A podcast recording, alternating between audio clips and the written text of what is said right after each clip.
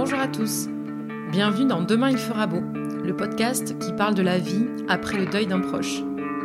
Je suis Anne et à chaque épisode, je recueille le témoignage d'une personne endeuillée, afin notamment de rendre moins tabou le sujet de la mort et du deuil.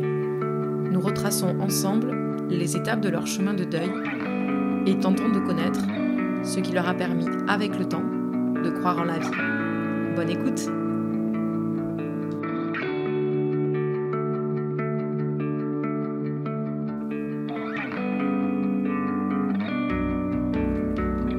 Aujourd'hui, nous allons échanger avec Valérie. Valérie est un rayon de soleil. La première fois que je l'ai eue au téléphone, c'était en août 2017. J'avais désespérément cherché sur internet un groupe de paroles de frères et sœurs endeuillés avant de tomber sur le site de l'association Apprivoiser l'absence et sur Valérie, qui anime ses rencontres à Paris. Valérie est psychothérapeute. Et elle aussi, elle est sœur endeuillée. Elle fait partie de ces personnes qui m'ont guidée dans les ténèbres. Quand je l'ai vue, je l'ai trouvée tellement rayonnante que j'ai été remplie d'espoir. Pendant la journée des frères et sœurs endeuillés, Valérie laisse plutôt la parole aux autres. Aujourd'hui, elle nous livre son témoignage sur la mort de sa sœur Dorothée et comment sa vie s'est construite autour de cette absence.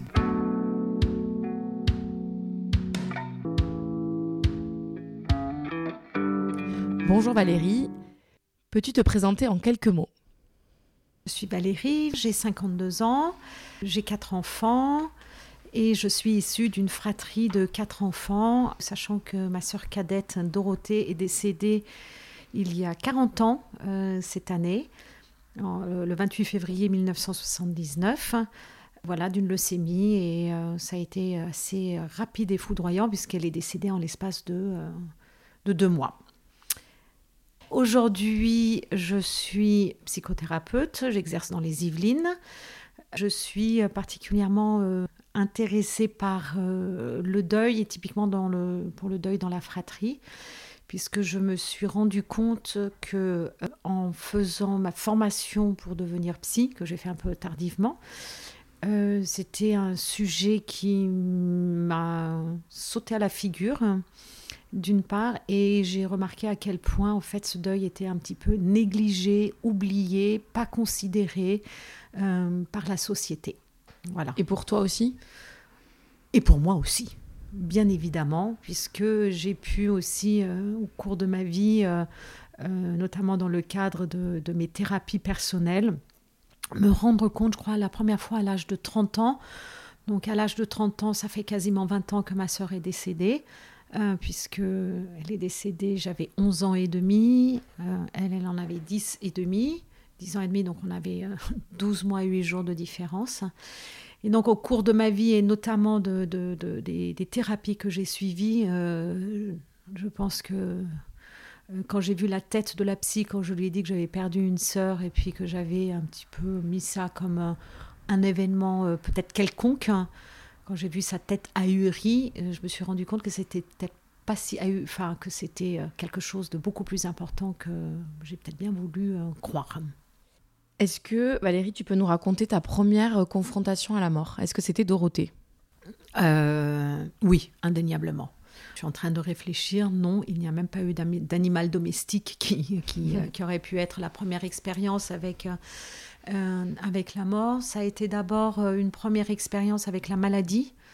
Lorsque ma mère m'a expliqué que Dorothée devait être hospitalisée parce qu'elle avait un problème de globules, euh, je me souviens très bien que mes globules, ou plutôt mes cellules, avaient compris quelque chose de l'ordre d'une énorme gravité. Euh, après, euh, est-ce qu'elle allait mourir ou pas, c'était impensable, hein, indicible. Hein. Et puis, de toute façon, tant que la personne elle est en vie, c'est impensable et indicible, et encore plus quand il s'agit de sa sœur ou d'une enfant mais j'avais mesuré déjà l'ordre de, la, de la gravité et que oui, à l'âge de 11 ans et demi, la mort de ma sœur, donc euh, de façon assez... Euh, c'est un événement extrêmement violent. Oui, ça a été ma première confrontation à la mort. Je pense que c'est euh, indéniable. Est-ce que tu as le souvenir du choc que tu as vécu? Ah oui, le premier souvenir, enfin, des, souvenirs qui sont en fait euh, qui vont se construire et qui, vont prendre forme aussi dans la, dans, la réalité de ce qui arrive à ma sœur et euh, un de la, euh, de la mort prochaine d'une part et d'autre part à l'annonce de sa mort, c'est que je me souviens que comme elle avait une leucémie, il y a un moment donné où je voulais aller la voir à l'hôpital et ma mère m'a dit non tu es enrhumée, tu peux pas y aller. Et moi, je m'étais dit, bah, c'est pas. Elle me dit, parce que tu es enrhumée et c'est contagieux. Je dis, bah ouais, mais enfin bon, c'est pas contagieux pour tout le monde. Et, et ça peut pas être contagieux pour ma sœur euh, euh, si je vais la voir alors que je suis enrhumée. Donc euh, là, je, mesurais de nouveau la gravité de la situation puisque il y avait une espèce de mise à l'écart, mise en quarantaine par rapport à elle, qui était déjà relativement insupportable. Lorsque j'étais venue la voir à l'hôpital aussi, ce qui m'avait été terriblement insupportable, c'était de voir l'état de fatigue de ma sœur, parce que du coup, il y avait plein de gens qui venaient la voir avec plein de, qui lui offraient plein de trucs, plein de cadeaux, et moi, j'avais qu'une envie, c'était d'aller la voir, et j'étais super excitée de pouvoir jouer euh, avec toutes ces, ces nouveautés-là, et que je voyais ma sœur en disant, je suis fatiguée, je peux pas jouer. Ça, ça a été pour moi, mais comment tu, avec tout ce que tu as eu, avec tous les trucs là dont tu rêves depuis tout le temps, comment tu peux ne pas jouer? Donc ça, ça a été pour moi aussi un truc. Euh, comment est-ce que je mesure ça, en fait? Et en fait, lorsqu'elle est, lorsqu'elle est décédée, c'était un, mercredi. Euh, je suis partie à l'école. Mes parents n'étaient pas là le matin. Euh, ils avaient été appelés, je suppose, par l'hôpital. Et chez moi, il y avait, je crois, une jeune fille au père. Je me souviens d'avoir été à l'école, mais en mode zombie. Je me souviens pas de la matinée d'école. Euh, je rentre et en fait, euh, c'est la jeune fille au père qui m'ouvre la porte et elle est en larmes. Et, euh, et je tombe en larmes et je comprends ce qui se passe.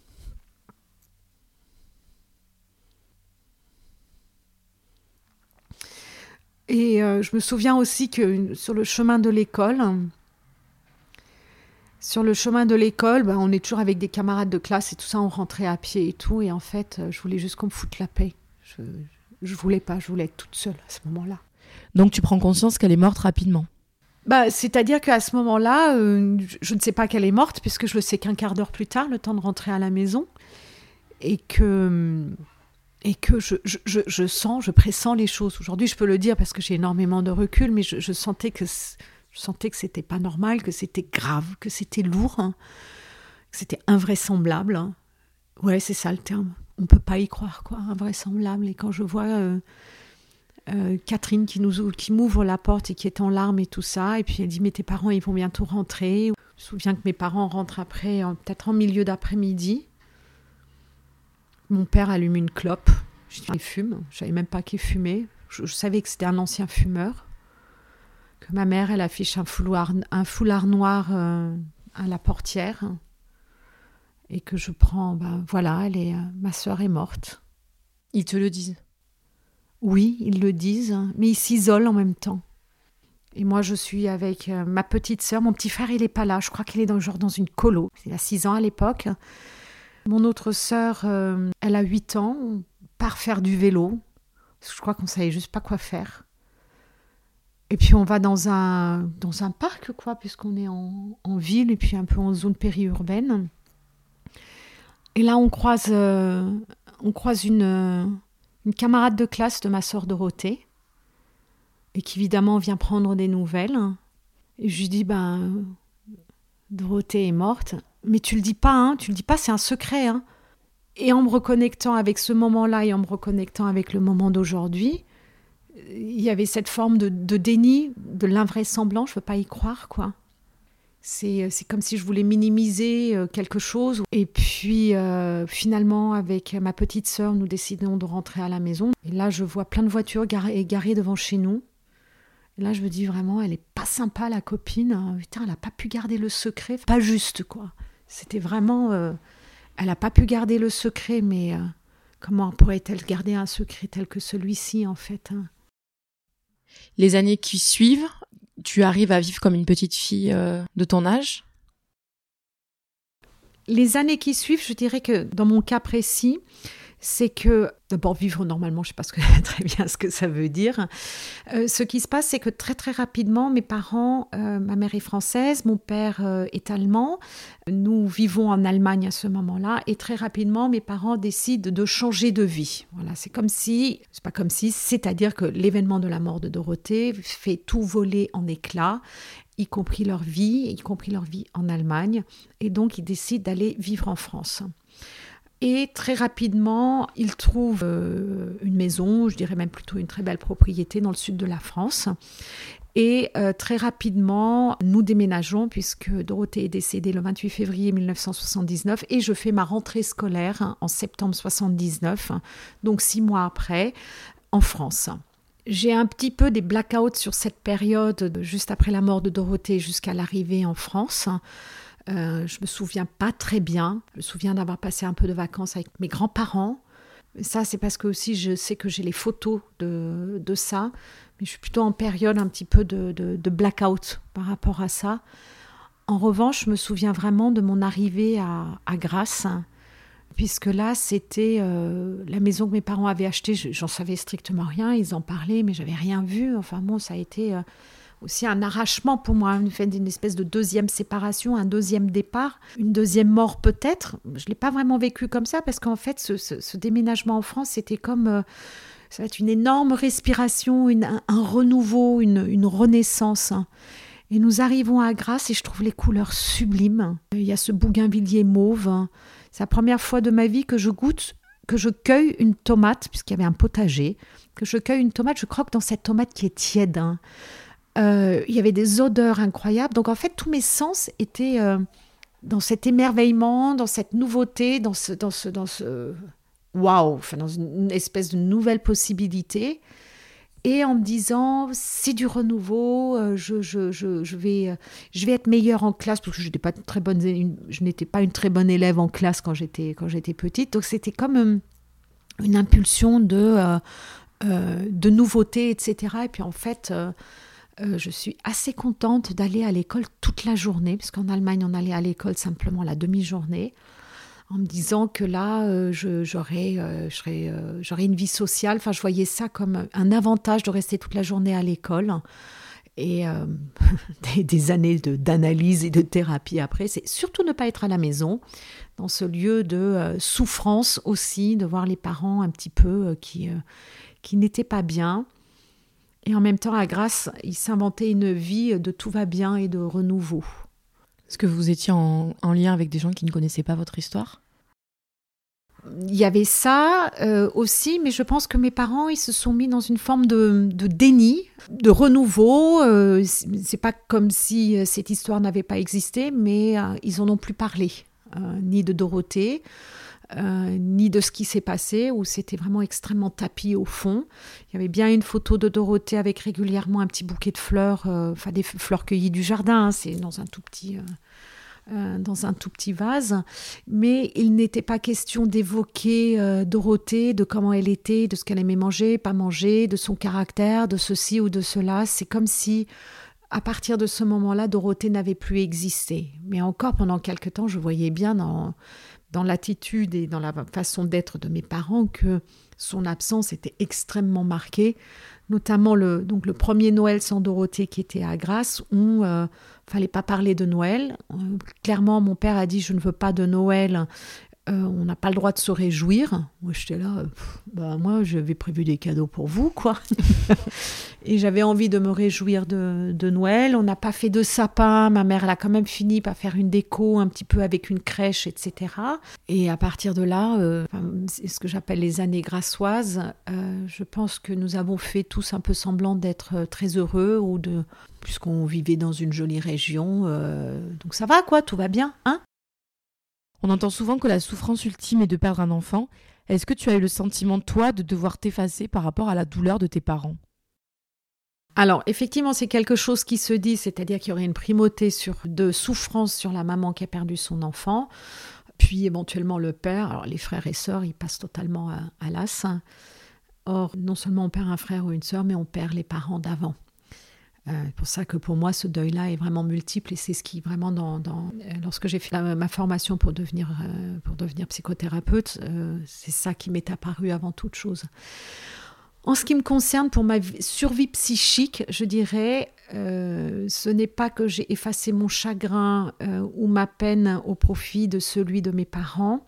Je dirais qu'il y a quelque chose d'extrêmement différent qui est arrivé, c'est que j'ai pris la famille en charge pris la famille en charge, c'est-à-dire que devenait un petit peu la mère ou le parent de mon petit frère et de ma petite sœur, en prenant garde à ce qu'ils aillent à peu près bien et qu'ils ne, ne fassent pas de disputes ou de troubles ou autre chose pour, pour ne pas troubler les parents, que je tenais compagnie à mon père. Donc ma mère, elle était euh, ou euh, souvent au téléphone ou un petit peu ailleurs. Donc, euh, lorsqu'il arrivait en fin de journée, parce qu'il travaillait, il travaillait depuis la maison, certaines fois il était en déplacement professionnel, mais dès qu'il quittait son bureau, en fait, ben, je me sentais obligée qu'il ne soit pas tout seul, alors que il ne me demandait strictement rien.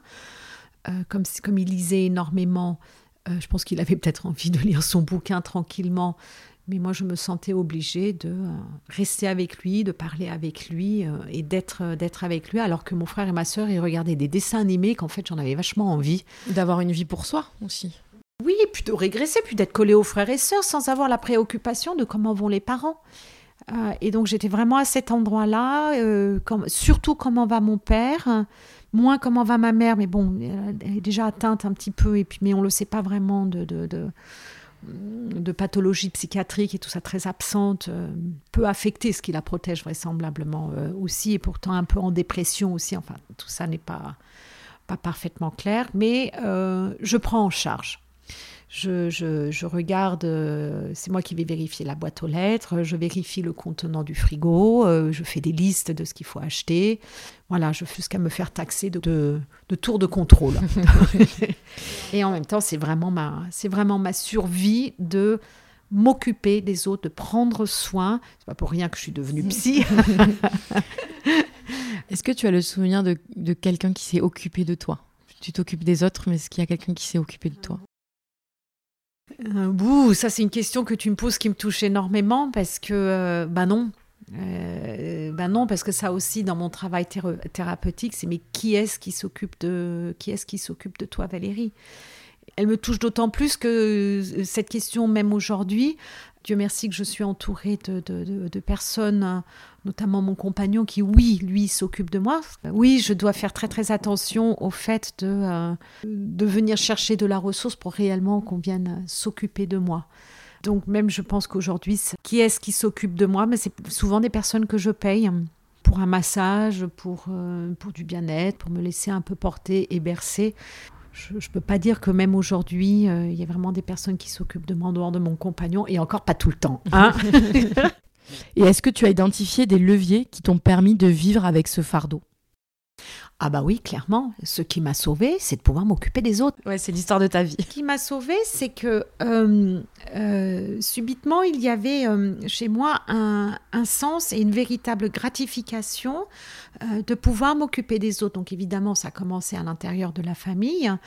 Euh, ensuite, très vite, depuis l'âge de, depuis l'âge de 20 ans, je suis bénévole dans des associations. J'ai été élue dans mon village sur deux mandats, ce qui, est, ce qui, quand même, euh, ce qui n'est quand même pas rien, euh, sans parler du différentes associations, etc. Et jusqu'à aujourd'hui, où réellement je, suis bénévole depuis, depuis 2012 à l'association Apprivoiser l'absence et vraiment avec la spécificité de d'organiser des rencontres pour les frères et sœurs endeuillés afin qu'ils puissent euh, parler de leurs frères et de leurs sœurs euh, décédés, qu'ils puissent parler aussi de, de, la relation qu'ils ont aux parents, aux amis, etc.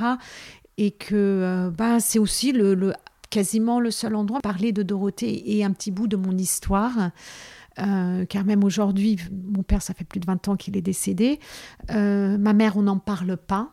Ta maman est encore en vie. Ma maman est encore en vie, mais euh, juste, on n'en parle pas. Et quand il y a eu des 40 ans, je l'ai, euh, j'avais nommé ça. Et puis, euh, ma mère, elle était un peu dans une espèce de maladresse. Elle avait été priée, elle a, elle a fait des selfies, elle nous a envoyé les selfies, comme quoi elle avait prié aussi. Enfin bon, c'est, c'était un peu le cheveu sur la soupe, je dirais.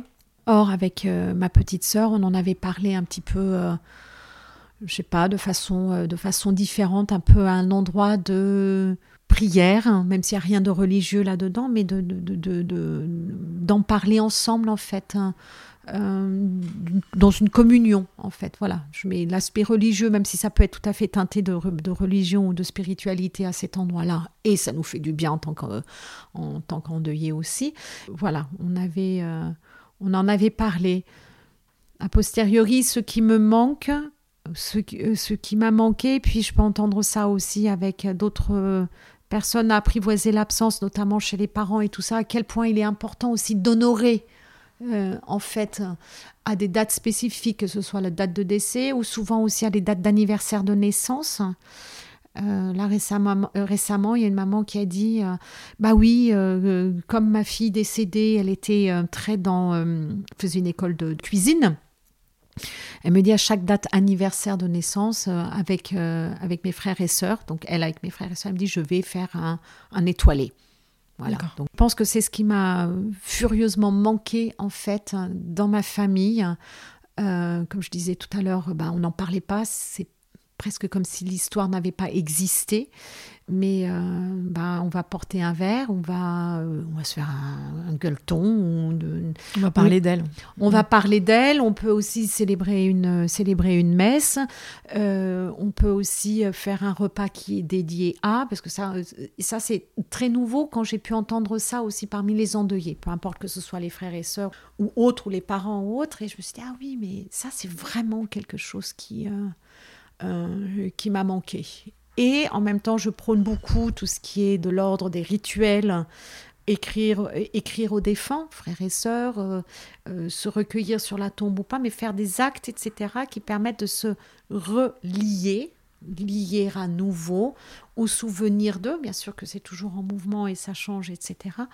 Mais euh, ça, c'est quelque chose que je préconise régulièrement et en même temps, c'est ce qui m'a, c'est ce qui m'a manqué.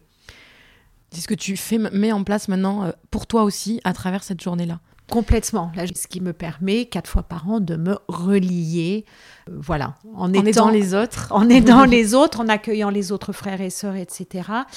Et ce qui est super gratifiant pour moi à chaque fois, c'est de voir euh, comment du matin au soir, les frères et sœurs sont vraiment dans cette transformation mais vraiment euh, au sens littéral du terme trans, voilà, le, mouvement et formation, c'est-à-dire qu'il y a quelque chose qui se passe de, euh, de très important, ça se voit physiquement, est-ce que tu peux peut-être en profiter pour expliquer comment se déroule la journée? Oui, bien sûr.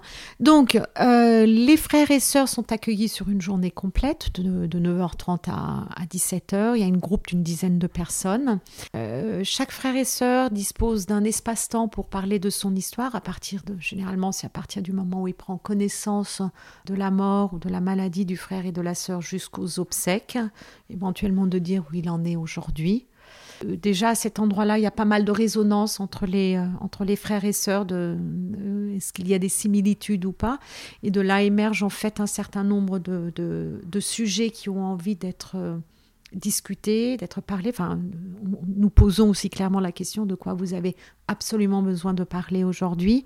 De la, alors les thèmes, les thèmes récurrents, c'est euh, est-ce que c'est normal ce que je, ce que je ressens? Euh, Je me sens terriblement en colère et pas légitime de l'être. Je sens beaucoup de culpabilité. C'est de ma faute si j'aurais pu, il aurait fallu que, etc. La relation aux parents revient très régulièrement. La relation aux autres, environnement, famille, travail, enfants. Comment en parler du frère et de la sœur? Quelle est la posture que je, que je prends? Les dates importantes dans une année reviennent aussi comme les dates anniversaires de, de la mort, les dates anniversaires de naissance. Euh, les fêtes de fin d'année qui sont toujours relativement... Euh, j'ai pas d'autre terme que ça nous parle bien. fête des mères, fête des pères, bien entendu. Euh, ce que ça crée à l'intérieur d'une famille lorsqu'un enfant n'est plus n'est plus de ce monde. comment les autres frères et sœurs, notamment, vivent la fête des mères, la fête des pères. comment ils se sentent obligés de, de, faire deux cadeaux, euh, essayer de combler quelque chose, etc. Ou euh, se mettre aux abonnés absents ce jour-là. Enfin bon. Euh. Je précise que ce sont des échanges très concrets. Très concrets, très forts, et aussi vraiment, j'ai envie de dire, avec énormément de, bien, de, bienveillance sans rentrer dans le cucul à praline. Mais oui, il y a beaucoup de, de bienveillance et de cœur à cœur, donc dans un, euh, dans un cadre suffisamment sécurisé aussi pour, pour permettre la circulation de, la parole, y, compris des choses très intimes, parce que somme toute, le processus de deuil est travailler, euh, travailler ou parler en tous les cas de ça, euh, de ce qui nous anime vraiment au plus profond de nos tripes, c'est extrêmement intime. Donc, nous avons à être très, très, très délicats avec ça pour et que ce soit suffisamment euh, cadré et sécurisé pour que la parole puisse euh, circuler à ces endroits-là. J'en profite pour évoquer un moment de cette journée. En fait, on prend le temps entre frères et sœurs endeuillés de parler euh, des écueils liés au deuil. Parce que quand on vit un drame, on peut parfois avoir tendance à se transformer un peu en, maîtresse d'école et à vouloir distribuer les bons points et les mauvais points entre ceux qui ont les mots et ceux qui les ont pas. Mm-hmm. Donc avec le temps, moi personnellement, j'ai compris que euh, chacun fait ce qu'il peut, mais en tout cas, en tant qu'endeuillé, on peut se sentir offensé de temps en temps. Et donc j'aimerais d'abord si tu peux euh, me dire, je ne sais pas si ça te vient comme ça, mais la phrase qui t'agace le plus quand tu peux évoquer le souvenir de Dorothée. Je pense je me, je me souviens, ce qui me vient là tout de suite, d'avoir été au supermarché du quartier juste après la mort de Dorothée que j'étais accompagnée euh, d'une amie de ma mère. Je ne sais pas pourquoi je faisais des courses avec elle, en tous les cas, la situation a été comme ça. Que à la caisse du supermarché, il y avait une maman, et qui m'est tombé dessus, je dirais presque à bras raccourcis, en disant Mais ta pauvre maman, mais comme ça doit être horrible pour elle. Et je ne fais que penser à ta maman et tout ça. Et que là, à ce moment-là, je me suis sentie un peu protégée par l'ami de ma mère en disant Non, mais attendez, euh, vous allez lui euh, foutre un peu la paix là. Et avec ce truc, oui, d'accord, ma mère euh, et moi, et moi, tu me demandes pas. Et moi, c'est hardcore pour moi là, c'est super difficile. Euh, ma sœur me manque, ma sœur, elle est juste morte, elle est juste, on l'a enterrée il y a trois semaines là, tu vois. Donc euh, euh, j'avais eu cette sensation là. Et en même temps, du haut de mes 12 ans, 11 euh, ans et demi, euh, de me dire, ah oui, c'est vrai, ça doit être horrible pour ma mère. Et donc, à ce moment-là, effectivement, de mettre de côté. Et je pense que ce que j'entends aussi dans les groupes de frères et sœurs, c'est, euh, c'est, c'est, ça fait partie des expressions, oh là là, comment va ta mère, hein, avec la primauté de la douleur maternelle, comment vont tes parents? Ah bah heureusement que vous êtes plusieurs frères et sœurs, donc ça c'est une splendeur aussi. Euh, il y en a plein. Ah bah ça va, il n'a pas souffert. On peut en trouver plein d'autres. Et quelle phrase, euh, à contrario, peut t'apporter de l'apaisement? Euh, Alors là, du coup, je, tu vois, je, vois pas vraiment de phrase qui pourrait m'apporter de l'apaisement. Je pense que ça, serait plutôt à l'endroit d'une qualité de présence de l'autre. Hein. pas forcément des mots, mais euh, selon l'endroit où je suis ou enfin de, la situation, ce qui pourrait, ce qui me semble être le plus apaisant, c'est être prise dans les bras, d'avoir un, un, regard ou un geste qui fait que ça soutient. Pas forcément, euh, pas forcément un mot, mais vraiment de, une posture de euh, même quelqu'un qui me dit, écoute, je ne sais pas quoi dire, ok, je te demande pas de dire quelque chose euh, de, quoi que ce soit, mais quelque chose qui pourrait, qui pourrait signifier que euh, waouh, c'est dur, je t'entends, je te. Je sais même pas si je te comprends, mais euh, qui serait dans, dans la mesure d'accueillir la lourdeur de, enfin la lourdeur, la difficulté. C'est plus vraiment, vraiment, c'est plus une qualité de présence que des phrases toutes dites ou toutes dictées. Euh, non mais appelle-moi si tu as besoin, moi ça me gonfle. Hein. Pour moi ça ne veut pas dire grand-chose. Ou plutôt, dans ce cas-là aussi, j'imagine aujourd'hui, dans l'autre sens, euh, ça serait de recevoir un SMS du genre je pense à toi. À l'époque, il n'y avait pas d'SMS, mais euh, ça te dit qu'on aille boire un thé. ça peut être oui, ça peut être non. Est-ce que tu veux que je passe euh, tiens, euh, je, suis en train de faire des courses, est-ce que tu as besoin de quelque chose? Savoir que l'autre est là pour toi. Voilà. Mm. Même, même si euh, je, ne honore pas sa demande ou sa, sa proposition, mais ça, c'est des trucs qui, qui a posteriori, pourraient me faire sentir soutenue, en fait. Voilà, sentir, voilà, comme tu disais, la, présence de l'autre. En parlant de la présence de l'autre, est-ce qu'évoquer la présence du défunt en toi, c'est quelque chose qui te parle? Est-ce que tu as l'impression, par exemple, de vivre une, certaine cohabitation avec Dorothée? Alors, euh, en cohabitation, ça me fait un peu bizarre. ça serait pas l'expression que j'utiliserais. Euh, j'ai envie de dire que je peux, je peux sentir sa présence, peut-être encore plus celle de mon père qui n'est plus de ce monde depuis plus de 20 ans. Mais en tous les cas, s'il n'y avait pas eu la mort de Dorothée, je ne serais jamais devenue la personne qui je suis aujourd'hui et je m'aime. Donc c'est surtout ça, c'est-à-dire que au début, c'est à cause de la mort de Dorothée. Euh, il y a eu du chagrin, il y a eu euh, encore la séparation avec l'Allemagne, euh, il y a eu des, relations difficiles avec, avec mes parents, notamment aussi avec mon frère, enfin bon. Et que du coup, mais ça, c'est mon histoire de vie et rien qu'à moi, et mais du coup, c'est ce qui m'a permis ou c'est ce qui m'a presque obligé en fait, parce que là je pense qu'il s'agit de survie, euh, survie psychique, euh, de faire un travail en profondeur avec moi-même et puis de, euh, comment dirais-je, de, de, de, transformer en fait, ce, transformer ce, ce, ce, qui est, ce qui est arrivé et que aujourd'hui, mais vraiment 40 ans après, peut-être que c'est quelque chose que j'aurais pu dire aussi 30 euh, ans après ou 25 ans après, mais c'est certainement pas la semaine d'après, euh, où je peux dire, mais euh, c'est aussi, aussi grâce à la mort de Dorothée que je suis devenue psychothérapeute, ça c'est évident. Euh, psychopraticienne exactement, et que euh, j'ai pu m'impliquer dans l'association Apprivoiser l'absence, où j'ai prôné aussi euh, ce, type de, ce type de rencontre, parce qu'il ne l'avait pas pour idée au départ, et que c'est grâce, grâce à cet événement-là que je suis devenue celle que je suis aujourd'hui. Et ouais, j'aime bien celle que je suis aujourd'hui, j'aime bien me croiser et de me rencontrer. Est-ce qu'il faut autant d'années pour pour arriver à vivre avec, avec l'absence je je peux, je peux pas parler de, de du, nombre d'années. Euh, aujourd'hui, euh, aujourd'hui euh, j'ai une échelle de temps qui fait, qui fait 40 ans par rapport à la mort de Dorothée. Donc, je, je peux mesurer un certain nombre de choses. j'ai réduit un petit peu l'échelle de temps en mettant à 30 ans ou à 25 ans. J'aurais pu peut-être dire, dire des choses comme ça aussi. Je ne peux pas parler de temps. C'est euh, il y a des personnes qui euh, il y a des personnes qui métabolisent et qui intègrent ça de façon relativement vite. Mais qu'est-ce que ça veut dire euh, relativement vite hein, Ou qui mettent beaucoup de temps?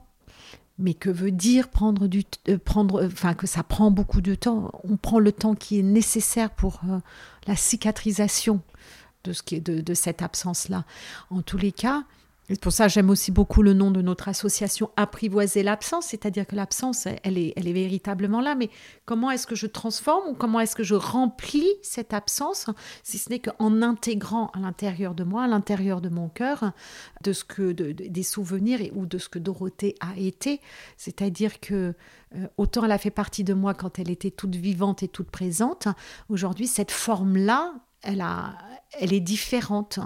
Alors euh, au début évidemment c'est inaudible, c'est pas pensable et petit à petit, somme toute, ça se fait que qu'il y a un véritable bénéfice à faire cette transformation pour se sentir apaisé et sentir la présence, euh, en tous les cas en ce qui me concerne de Dorothée, de façon différente et soutenante.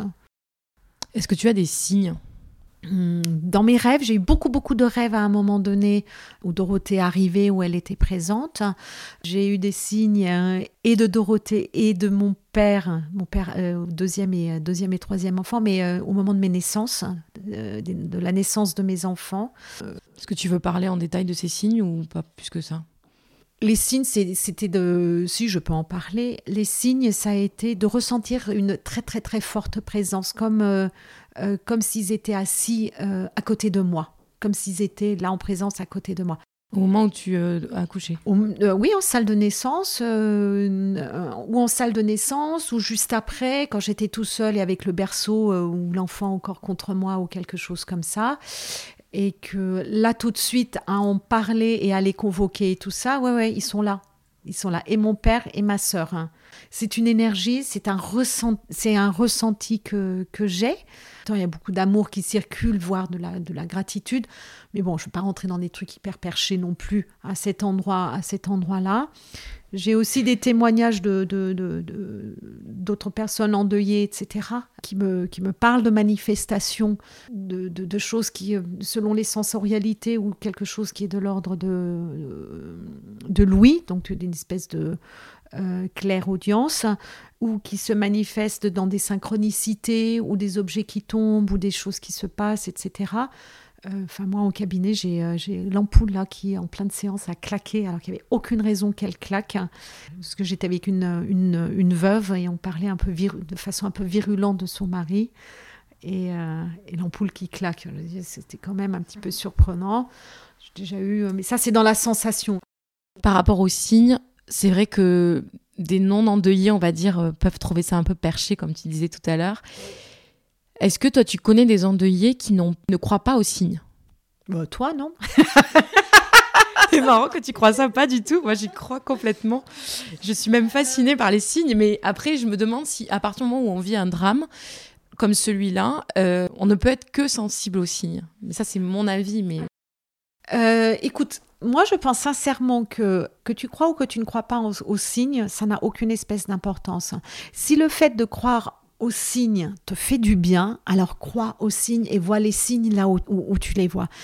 Si tu penses que d'aller tous les jours au cimetière, ça te fait du bien, ça te relie, etc., eh bien fais-le. Il n'y a pas de recette miracle pour trouver une voie de guérison, pour trouver... C'est, je ne peux pas dire que j'ai eu euh, des milliards de signes, etc., c'est que ça m'est arrivé très clairement à chacune des naissances et de façon différente. Pour, euh, pour mon fils, pour mon fils, ça a été mon père, pour mon autre fils, ça a été mon père aussi, alors que pour l'aîné et pour Ouais, pour mon dernier, je suis même pas sûre d'avoir euh, eu un signe quelconque, tu vois, mais euh, c'est pas non plus absolument systématique, massif, etc. Ça, c'est mon histoire à moi.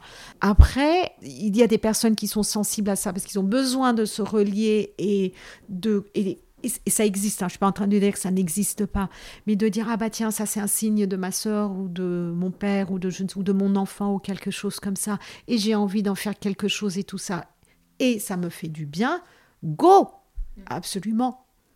Enfin, je suis, euh, je suis, euh, je suis très, euh, très au clair avec, avec ça. Et je reste intimement persuadée que oui, les, les âmes défuntes c'est comme ça que je les appelle, se manifestent pour délivrer des messages ou pour guider ou autre. Oui, ça fait partie de mes, euh, ça fait partie de mes croyances et aussi, euh, comment dirais-je, étayé par un certain nombre de, de, lectures euh, qui, qui, attestent, qui attestent de ça. Valérie, le podcast s'appelle Demain il fera beau. Est-ce que pour toi, il fait beau aujourd'hui? Ah oui, grave. Euh, oui, euh, je dirais que ça a été une météo changeante. Euh, dans mon histoire à moi, je pense que mon arrivée à Grasse, six mois après, ça a été déjà une bien meilleure météo, comme une espèce de renaissance.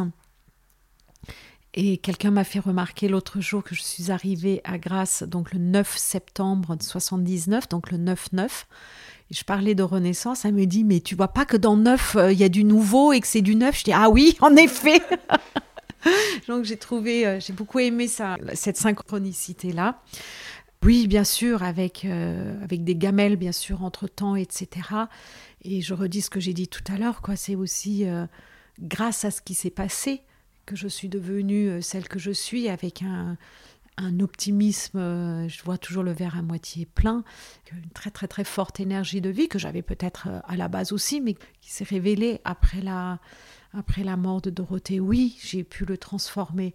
Oui, certaines fois c'est long, oui, certaines fois c'est super laborieux, oui, certaines fois on dégringole de nouveau et vraiment on peut retomber très bas on redégringole, retombe, rechute à l'occasion d'un événement euh, qui prend subitement une proportion un peu démesuré et qui nous rappelle que euh, nous avons vécu ce drame de la perte d'un frère, de la perte d'une sœur.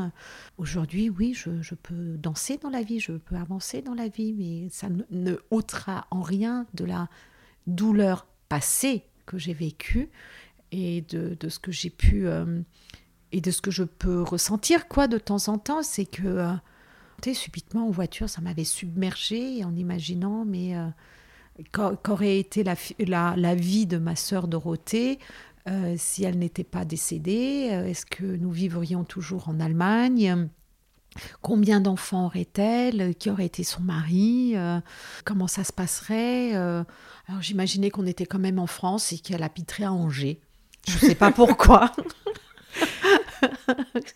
je, voilà, et puis qu'on se verrait régulièrement et qu'il y aurait une famille peut-être un peu plus unique. Euh, aujourd'hui, je la trouve euh, bah, pas unie du tout, euh, éclatée.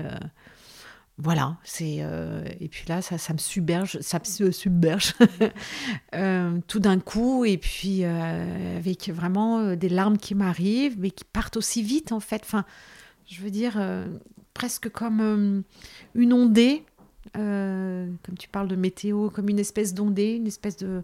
Voilà, ça m'a traversé. Et puis, euh, oui, et puis les nuages de temps en temps arrivent et les intempéries aussi.